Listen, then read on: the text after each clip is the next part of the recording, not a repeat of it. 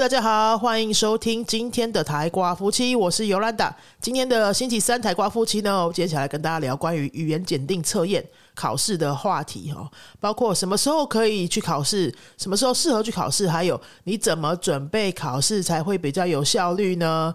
如果你想要知道刚刚以上那几个问题的答案的话，可以你就是留下来听完这一集哈，我会跟你。分享我自己的经验，还有我在学生身上看到的经验，以及我帮学生准备考试的时候遇到的一些状况，都会跟大家分享哦。那如果说你现在在学某一个语言哈，你要准备考试的话，你会不会有这个以下的问题呢？就是，诶，我现在适合去考什么试呢？哈，我应该要花这个时间，我值得花这个时间去准备考试吗？先来讨讨论这个部分好了哈。你学一个新的语言，到底什么时候适合去准备考试？我会这样子建议哈，就是。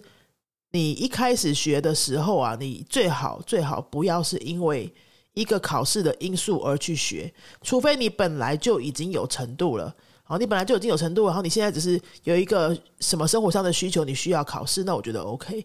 那如果是从零开始学一个新语言的时候，如果就是诶，我就是来学的时候，我就觉得我要一年之后考上什么级数的检定程度，我觉得那样子有点本末倒置，因为你会变成把你所有学习的过程都去。做成考试目标导向的，那你的学习过程就不会那么享受了，很难享受的下去了。哈，老师也会搞得很焦虑，你自己会搞得很焦虑。你一开始的学习啊，应该是按照你原本另外一个初衷，比如说是你生活上的什么需求啊，或是你。对于某一个异国文化有兴趣啊，等等哈，那些我们之前在很多集数都谈过的那样子的动机，你去学这个语言，然后你什么时候开始想要准备考试呢？就是你学了一阵子之后，发现你已经会了一些东西，还有一些东西不会，然后你有点上上去去上不去下不来的那样子的程度的时候，你想要用一个考试去证明一下，说你现在到底学的怎么样？好，用一个很公开、透明、标准化的那种那种标准。去检定说你现在考的，你现在学的，听说读写分别都在哪一个位置上？好，给自己做一个等于是同整。好，我觉得这样子就是比较健康的。你在学习的过程当中，如果你一直都有在学下去的话，你其实考试的那个成绩检定是自然而然会达到的。是学习的过程中，你本来就有一天会达到那个程度去的。当然，你不是说哦，你自然会达到，所以你考试都不用准备，不是。你考试当然还是要准备，因为他考试是有一个模组在那边的嘛，你必须要去熟悉那样子的答题方式啊，等等的哈。但是你不是因为要考试，然后你就开始学这东西，而是你准备，你学习到了一个阶段之后。你再花一点点时间准备，把它完整起来，你就可以去考试了。那是一个会自然达到的过程。如果你前面的时间呢，都有按照一些比较健全、健康的方法去学听说读写，这是全面的学习的话，哈，你的考试的能力一定是有一天你稍微准备一下就可以自然达成的。好，所以我会在这边一开始哈。来给大家做这个提醒，不要以考试为目的，不要以一开始就以考试为目的去学一个语言，而是你学到一个过程当中，到一个阶段的时候，你觉得差不多了啊，比如说到快要接近中级 A two 啊，好 B one 这样子的程度的时候，想要用一个考试来帮自己做个检测，因为这个考试你在那段期间你会更知道要自往哪个方向去努力，对不对？那样子的话就是比较好的一个呃，你去利用考试而不要被考试利用啦，可不可以这么说哈？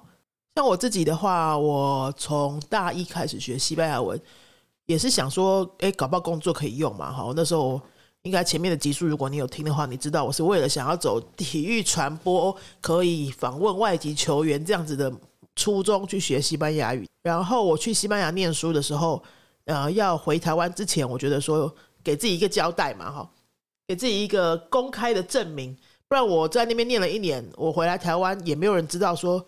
我自己说我西班牙文在什么程度，可是大家也听不懂啊，大家也无法判断呐，所以我想说回台湾之前我就考一个 daily，那那时候有点自不量力啦。其实那个时候还没有学到很精通的程度，可那时候它不是分呃阿乌诺阿豆斯像现在这样，那时候因为很久之前它制度不太一样，它是分三级而已，就 basic、intermediate 跟 avanzado 还是 superior 之类的，就是初中高。那我就直接去选了高，那边的老师啊都跟我讲说，你现在的程度可能会有一点点吃力哦。啊，我就是不信邪，我这个人积不得。你说我考不到，我就硬要去考，结果我真的没考到。其实也没有差很多，差个两三分吧，总分总分加起来大概就是差个两三分。那时候我的计分方式不太一样啊，就差没有很多啊。我觉得好可惜哦哈。你那个时候如果听老师的那个建议，好，就是考个中级，稳稳的拿一个中级，我回来是有一个东西的。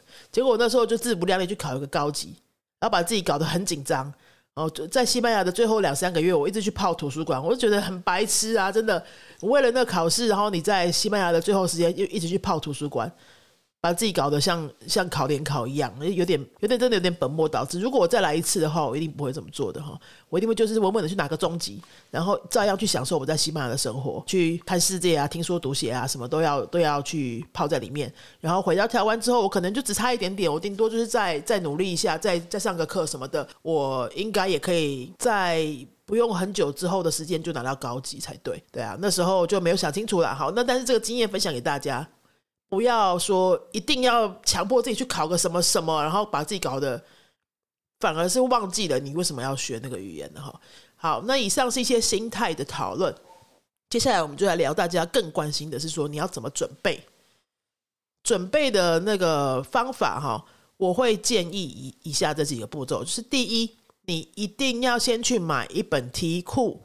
先去买一本题库，或者说你上那个 Daily 的官方网站 Instituto de Cervantes 官方的网站，你去 Google 搜寻，好，就是 Instituto Cervantes Daily Examen Modelo de Examen 模拟考题 Modelo de Examen，你去下载，它会有一套，就是会有一套是免费的，官网上面有一套是免费的，每一个程度都有一套，你去把那个下载下来，就直接盲测。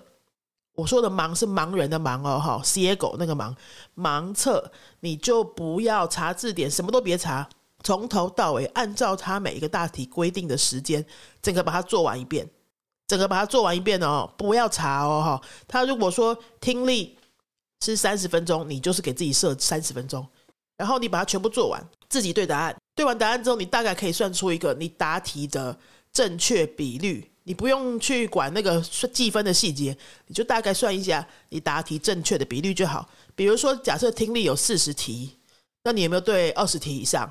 对的比例有没有超过一半，或者有没有超过六成？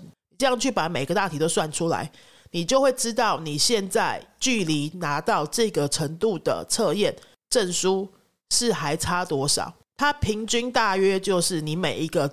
部分听说读写四个部分是分开计分嘛？平均你是以安全过关来讲的话，你要平均每一个部分都答对率百分之六十以上，六十是刚刚好啦哈。如果你准备的时候，起码要帮自己准备到七十以上，你这样会比较安全，可以过关。所以，如果你真的有照我刚刚说的帮自己做那个盲测的话哈，你就可以在一开始要准备的时候就知道说你现在在什么位置上。一定要做这件事情。我知道很多人都会说，我现在没有准备好啦，哦，我先读书啦，我先背单字啦，然后怎么样准备好之后再开始做题目。我跟你讲，你这样子绝对是会来不及，而且很浪费时间。你一定要好好的采纳一下，考量一下我的建议。你先做一套题目，马上知道你自己位置在哪里。你搞不好做出来之后，发现其实你没有差很多。你每一科，你每一个部分搞不好做出来就已经是五十几分了，就是答对率超过一半以上，五十多了。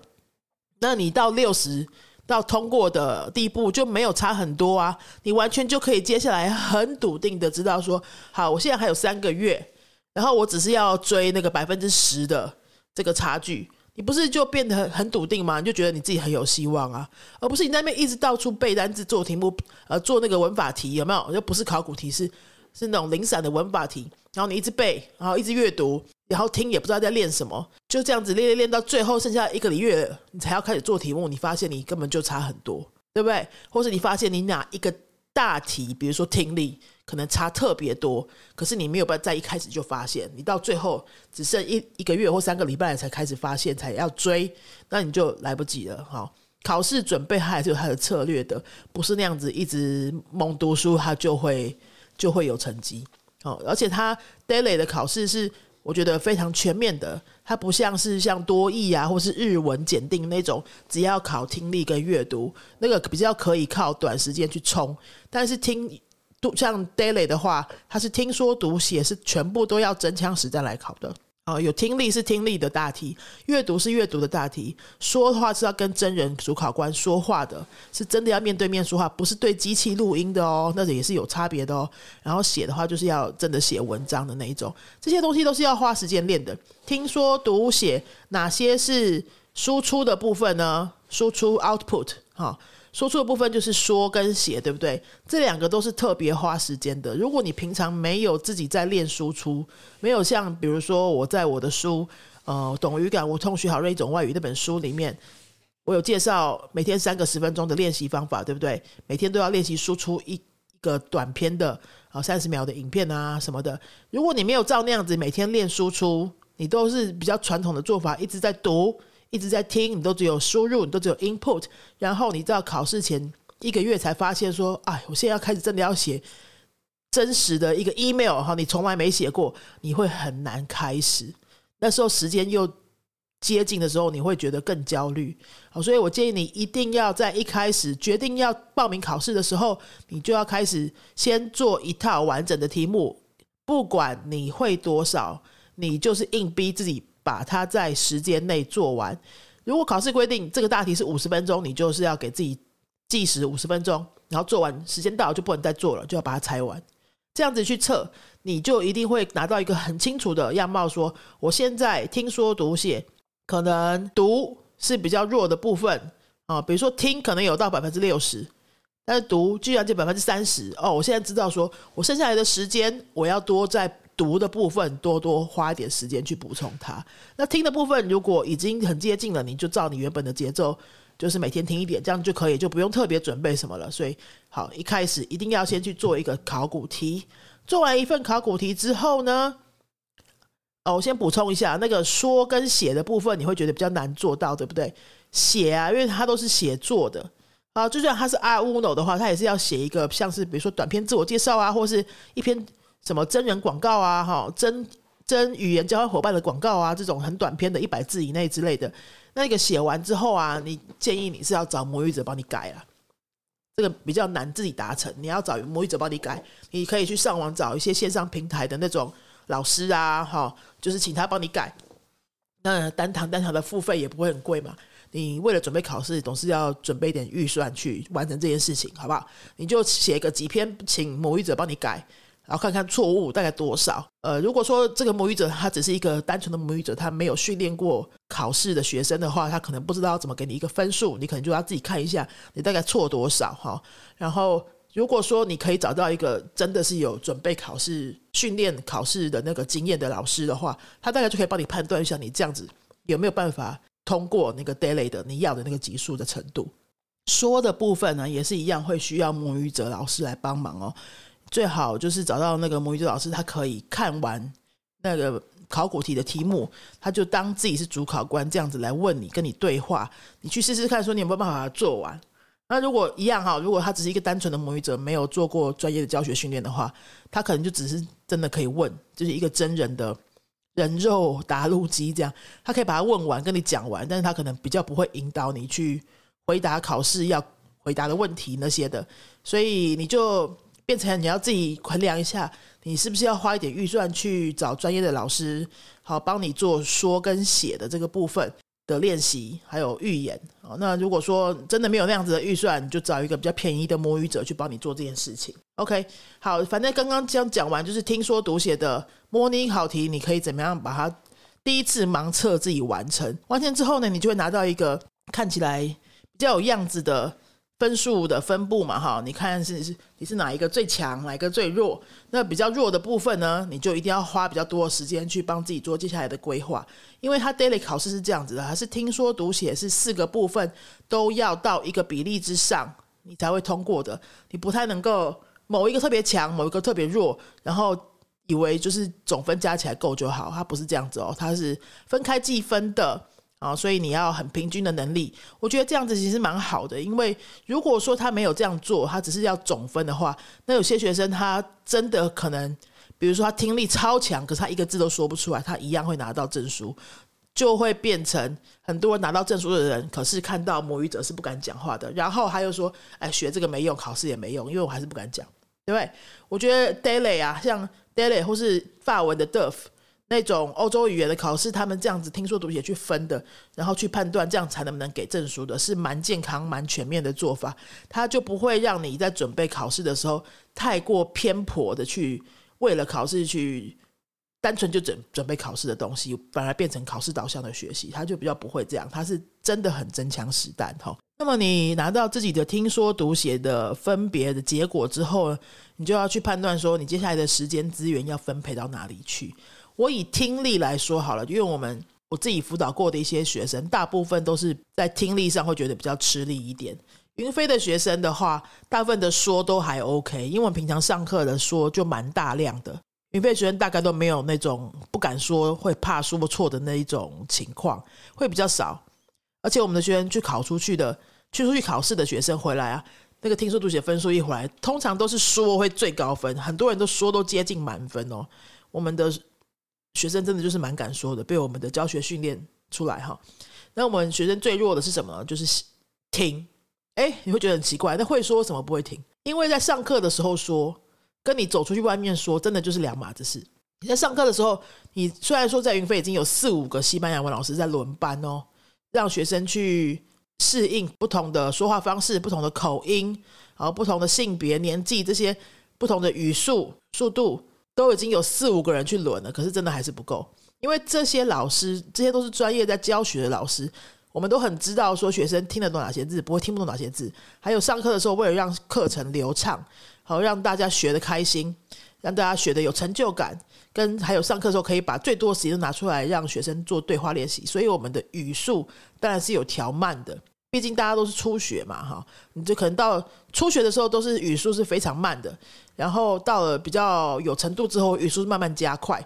但是到了背乌脑的时候，难免还是那个语速是稍微比外面的母语者慢一些些的，因为这样课程才能够比较顺畅的进行嘛，哈。如果你都要很逼的很紧，就是哎，就真的跟母语者一模一样快的话，那很多。课堂的互动就会进行不下去了，这是一个取舍的问题啦。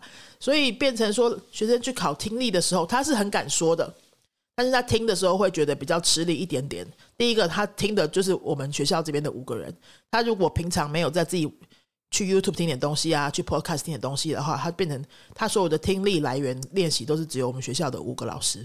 那如果你是在其他地方上课的话，你也是一样的。如果你们那边老师就是两个、三个。你永远都在跟这些人说话，你突然要换一个人听的时候，你就会觉得很奇怪，好，就会突然会很陌生，不知道从哪里开始听，这不是很正常的，因为你平常的练习没有去刺激那个部分。所以假设哈，我现在以听力举例，假设你是听力做出来最弱的话，你现在剩下来的时间，你就要把多一点时间资源分配给听力的练习。那听力要怎么练习呢？就是哎，真的很多人不知道怎么练，对不对？我给大家一些方法哈。你要想说，你到底为什么听不懂？听不懂的真正原因是语速快，你跟不上，还是里面很多字你根本就是听不懂？它就算是放慢语速一百倍，你还是听不懂，对不对？那就是字的问题，或是其实字都是你学过的，里面根本没有难字，可是它放在一个段落里面的时候，你为什么听不懂？有可能是语调，有可能是你其中只要一个字没听到，你就漏掉，你就开始紧张，你就整个放空。对不对？你要去帮自己去分析，说你听不懂的原因是到底是什么？是语速，是心态，好，是语调，还是内容的难易度、单字那些东西，并不是听不懂，都是大家很多听不懂，就会觉得说，因为我单字量不够，然后就去背单字。我跟你讲，你背两千个单字，你还是会听不懂，是不是？你背两千个单字，你听了就会马上知道是什么吗？不会的，你要听得懂，你就是要多练听，而不是去背单字哦。好，好，你如果假设哈，你。分析自我分析出来是说，我觉得是语速快，是语速快，然后我听不懂，所以来不及听，来不及反应。其实内容你去看一下逐字稿，并没有太难哦，并不是大全部一大堆生词。其实你逐字稿你拿出来拿出来看，你没有查单词，你大概也可以猜得出脉络，那个整个故事的意思的话，那可能就是语速的问题，就不是单词量的问题喽。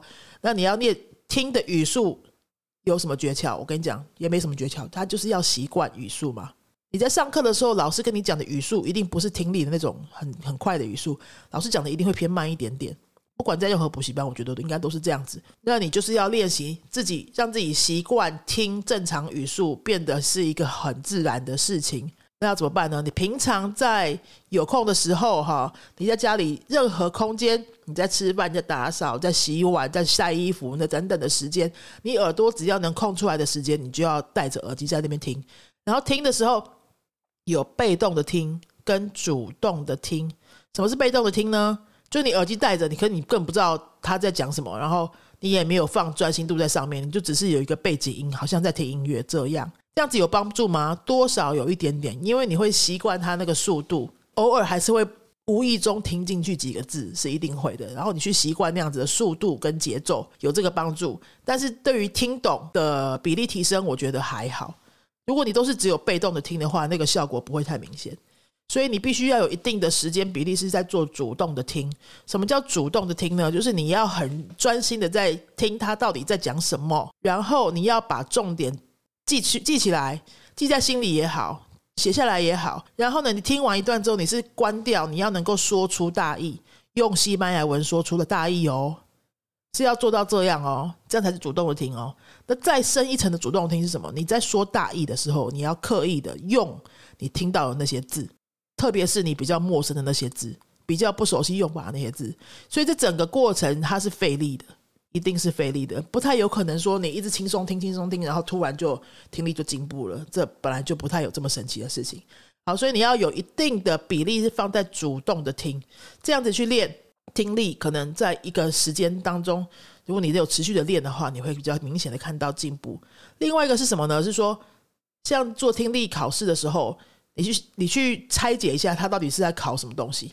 他是不是叫你听一段？有时候是对话，有的是有时候是一个人的描述，对不对？有是几个人的一起的聊天，或是一个电话答录，什么都有。他听完之后，你要做的是什么事情？你你是要选择题回答，对不对？听完以后选择题回答，所以变成说你要知道说你在听的时候你要抓什么答案。你在考试的时候，你一定会先有一个时间，你可以赶快看一下题目，然后你再去听。你不会听的时候都不知道接下来到底要回答什么，对不对？好，你那你。已经看了题目，就听听完之后去回答这个题目。就这个过程是什么？变成是你要带着问题去听。你平常自己在练习的时候，也要带着问题去听。你可能不知道会考什么，因为你在练习嘛。那个练习又不是考题，对不对？但是你会知道你现在要听的那个题目，呃，话题是在讲什么。你可能可以自己先问一下自己：人事实地物。接下来会听到的人事实地物分别会是什么？然后你在听的时候，就特别专心去抓这些资讯。听完之后，你把它关掉，自己去回答自己问的那些问题，能够回答出来吗？用西班牙文哦，这样子有意识的主动去听，好，你各种各样的刺激，这样你听的时候才比较知道自己在干嘛，然后也会比较有在短时间之内会有一个比较明显的进展，你就不会觉得说哦，听半天怎么还是五题就对两题这样子哈。好，以上是这一段是讲如果。你做了盲测之后，发现是听力比较不足的话，你可以这样做。那如果是说的比较不足，写的比较不足，各个方面的比较不足，你都可以比照办理哈。就是只要哪一个不足，你把接下来的时间多分配一些时间资源给那个不足的地方。因为 daily 考试它必须是要平均的分数，每一科分数都要到一个标准，才会比较安全的。接下来，如果你真的有这样照做的话，你去准备。真的要上战场考试的时候，就会比较安心、比较笃定一点了。那最后我讲一下，如果说你真的想要比较有把握的去把这个考试考起来的话，到底有没有需要去上课呢？一些考试准备班这种的课，老实说哈，我自己个人有挣扎过了两三年都没有去开这个课，一直都有学生说希望可以开这个课，在云飞前两三年的时候，我都会觉得说，这课到底有需要吗？考试自己准备应该还可以吧？如果你平常就有在上课的话，你需要特别为了考试去上一个考试准备班吗？因为我自己在学生时代，我很少上什么考试准备班，我比较是喜欢自己来的那一种。然后我可能说的部分、写的部分，再另外单独请老师去弄就好，就不会去上一个全包的那种考试准备班。但是学生的一直需求一直来啊。我到今年哈，明飞我们刚刚做完一个很迷你的考试准备班，这个班就三个同学，那我觉得也很好，让我们让我们去看一下说学生的需求到底是什么。那我发现呢，其实需求很简单，就是人的多心。考试准备班在帮你克服的，并不是你的西语程度，当然多少也有一点点啦哈，在西语专业上面，老师可以帮上你的忙。比较多的考试准备班。比较多的是在协助你克服你的惰性，因为你每个礼拜都要花钱来这边，花这个时间来这边，对不对？那个进度如果你没有在看上课前把它做完，然后一起来讨论题目的话，那就变成什么？你就来这边浪费时间呢？你完全就来这边浪费时间呢？你都没有做，但是同学有做，然后你也不知道说，哎，为什么我们要现在讨论这一题？现在讨论这一题，搞不好是你本来就会的，或者说你大家都没做，那大家都不用讨论，我们就上课在那边做题目。变成这样子，对不对？其实考试准备班最不需要的就是说，你到那个教室去做题目，现场做题目，现场对答案，然后在现场讨论，那个是最浪费时间的。如果你上的是这样子的考试准备班的话，我觉得这就比较可惜啦。那个是帮助你克服怎么说呢？最初阶的惰性，就是说你连管好自己在一定的时间之内完成那个礼拜要完成的考题的题目都没办法。可能就是要在教室里面跟着大家一起做，你才会做。这样子的话，你就去上那一种在教室里面做题目、一起对答案、一起检讨的那种考试准备班。那另外一个是云飞，我们现在在比较想要做，也比较有在开发的考试准备班，就是说我们帮你定进度，听说读写的部分，听跟读，好，听力跟阅读这两个大题都是被动的输入，其实不太需要上课的时候做。你就在家里自己做就好，然后我们会让学生都自己在家里做完，隔一周要讨论的那些进度，可能就是某一个模拟题的两三大题之类的哈。然后你会自己对答案，对完答案之后，你在上课前就会透过我们的学生的群组、班级群组，让老师知道说哪些题是需要在上课的时候讨论的，大家错的是哪些题。我们把那些错的题收集起来之后，我们上课就只要讨论那些有错的题目，对的题目就完全不需要再花时间了。这样的话呢，上课的时间通通都是拿来用主解决呃有学生有的问题，所以你不会在上课的时候只是来这边做题目，真的没有必要来上课来这边花钱做题目啦。除非你在家里真的就是没办法做，好，你必须来上课的时候做。那我觉得你可以参加那种。上课也要做题目的考试准备班，好，那我们云飞现在在做的就是尽量可以是上课纯粹把时间都拿来解决问题的这样子的考试准备班。听跟读我们都是这样，那说跟写呢？因为它是输出嘛，学生要输出，他真的就比较需要老师。这两个部分我们会花比较多的时间。考试准备班的时间大概都是花在说跟写。那说是怎么样做呢？就是直接把模拟题拿来，哦，讲解一下说这个题目。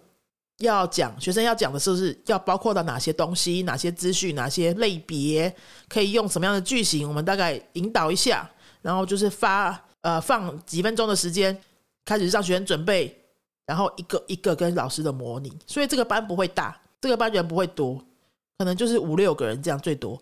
老师就跟学生模拟，老师跟学生 A 模拟的时候，其他学生可以听啊，可以听听看别人。在回答这样子的考题的时候，他是怎么去组织他的要说的架构？听完之后可以给这个学生回馈或建议或是修正。因为你听别人讲的时候，你其实很容易听得出来人家讲对什么，讲错什么。自己讲的时候，你就不会听得那么明显，因为对自己对都会有盲点嘛。但是听别人就可以互相帮忙。所以说的部分我们会这样子练习，然后你。你说完之后，老师你一边说，老师会帮你记，说你说对什么，说错什么，哪些东西可以怎么说会更像母语者，把它记下来。跟你说了之后呢，我们会再重新练。然后你第二次练跟第一次练，就要应该会有一个进步哦，又有一个明显的进步，因为你第二次就可以把第一次那些错误都修正，并且呢会把它讲更完整，就是老师告诉你的那种更好的、更接近母语者的讲法。这样子反复不断的练，去练你的胆量，练你的流畅度，练你的临场反应。还有练你的表达内容的丰富度，这个都需要跟母语者不断不断重复的练。那写的部分会怎么练呢？其实写的部分它就是写作文嘛。如果以阿豆以上来讲，它都是要写一个有内容的作文的，字数不同，跟要求的时态、句型不同，跟题目的难易度不同，这样子而已。写作文写不出来的原因，通常都不是什么单字，通常是你根本不知道怎么组织那样子的话题。你不知道第一段要怎么放，第二段要怎么放，结尾要怎么收，通常都是那个架构的问题比较多。其实说实在，单字量什么的，你就算是都用简单的单字，你也是凑得出来的。比较大会比较需要老师去引导的部分是架构。所以我们在写作练习是怎么做呢？就是我们会先跟学生讨论这个写作题目，假设是要写。比如说写给朋友的一封什么信好了哈，那我们就来讨论说，哎，这个信的开头可以有哪些选项可以写？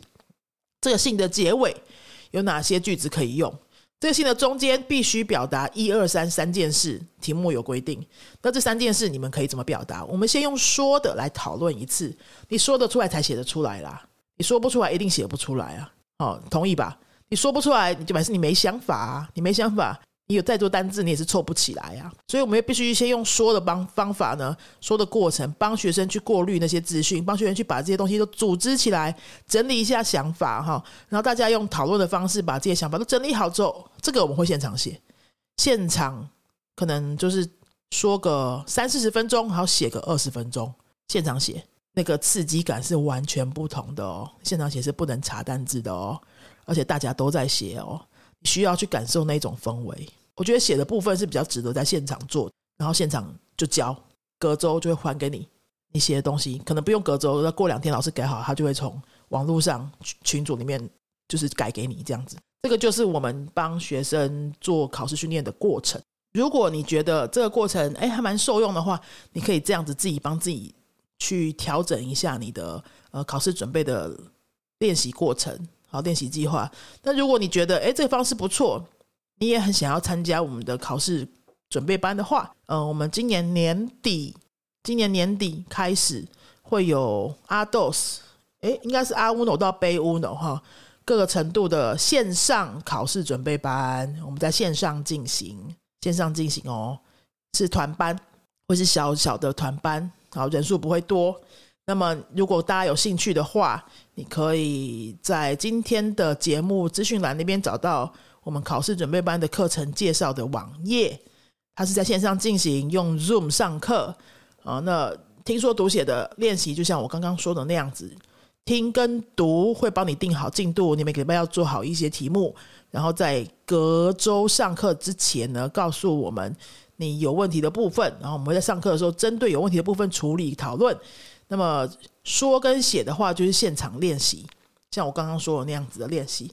如果你觉得这样子的方法是你要的哈，你是可以自己在家里做听读题目的人，但是你说写需要帮助，然后你又觉得线上上课是可以接受，因为不用舟车劳顿嘛，或者你住的地方其实附近根本也没有一个可以上实体课的地方等等。如果想要参加我们的线上准备班的话，年底开始会有阿乌诺、阿 dos、贝乌诺这些程度的班，贝豆斯目前是。看状况哈，如果贝豆斯要的人也够多的话，我们也会考虑，所以你还是可以跟我们联络。那这些准备班呢都在线上进行，所以你住在哪里都可以参加，只要有网络有 Zoom 这个软体啊。如果不会用的话，我们也会有助理教你用，就可以参加了。那我们这个准备班呢，会是比较长的时间，是是因为是我们一个礼拜只上一个半小时，一点一点帮你准备起来。我们这边的学生大部分都是上班族嘛。大家都很忙哈，平常工作就很忙了，生活节奏就很紧了，所以你突然要为了一个考试，突然去安排一个礼拜三五个小时的那种很冲刺般的时间，我知道对很多上班族来说都比较困难一点，压力会变得很大哦。可能大家也不想要把自己搞得那么紧绷。像我自己的话，我自己明年也想要来考个法文的检定考试。我以我现在的生活节奏的话，我也没办法突然去上一个。哦，一个礼拜要搞三个小时、六个小时的那种考试准备班，我可能也是受不了，就会没有办法完成啊。那如果一个礼拜一点点，然后时间拉长一点，你比较提早一点开始进行的话，我觉得是比较可行的做法哈。对于这种我们上班族或是很多身份，有些女生是当妈妈又当上班族的这一种职业妈妈的话，那更是需要这种稍微拉长一点时间，然后每个礼拜只要投入一点点，这样子去准备。那我们从今年年底十二月会开始哦。然后一直进行到明年大概三月左右，那明年四月、五月预计都会有 daily 考试可以报名。如果你想要在四月、五月参加考试的话，你就很适合在今年十二月开始来参加我们云飞的这些线上的考试准备班哦。好，如果你对这样子的资讯有兴趣的话，今天的。那个节目的简介栏就会有相关的连接，你可以点进去看一下。那如果关于像准备考试啊、daily 啊这些话题，你还有任何想要知道、想要讨论的，也很欢迎你搜寻云飞的脸书粉丝页，或是在我们的简介栏都有直接可以按进去的脸脸书粉丝页的连接，你可以私讯告诉我们你想要讨论什么。你有问题的地方是什么？关于准备考试，你还想要知道什么？呃，私讯告诉我们，我们就可以在节目当中来回答大家。那今天的节目就到这里喽。如果你想要帮自己找任何的西班牙文课，或是帮你的外国朋友、同事找中文课，或是你需要做一些语言师资的训练进修，你是语言老师的话，你想要做语言师资教学训练的进修，这是我们云飞三个最主要的产品，可以在我们的云飞官网得到相关的资讯。那我们今天就到这里，阿萨罗伊哥。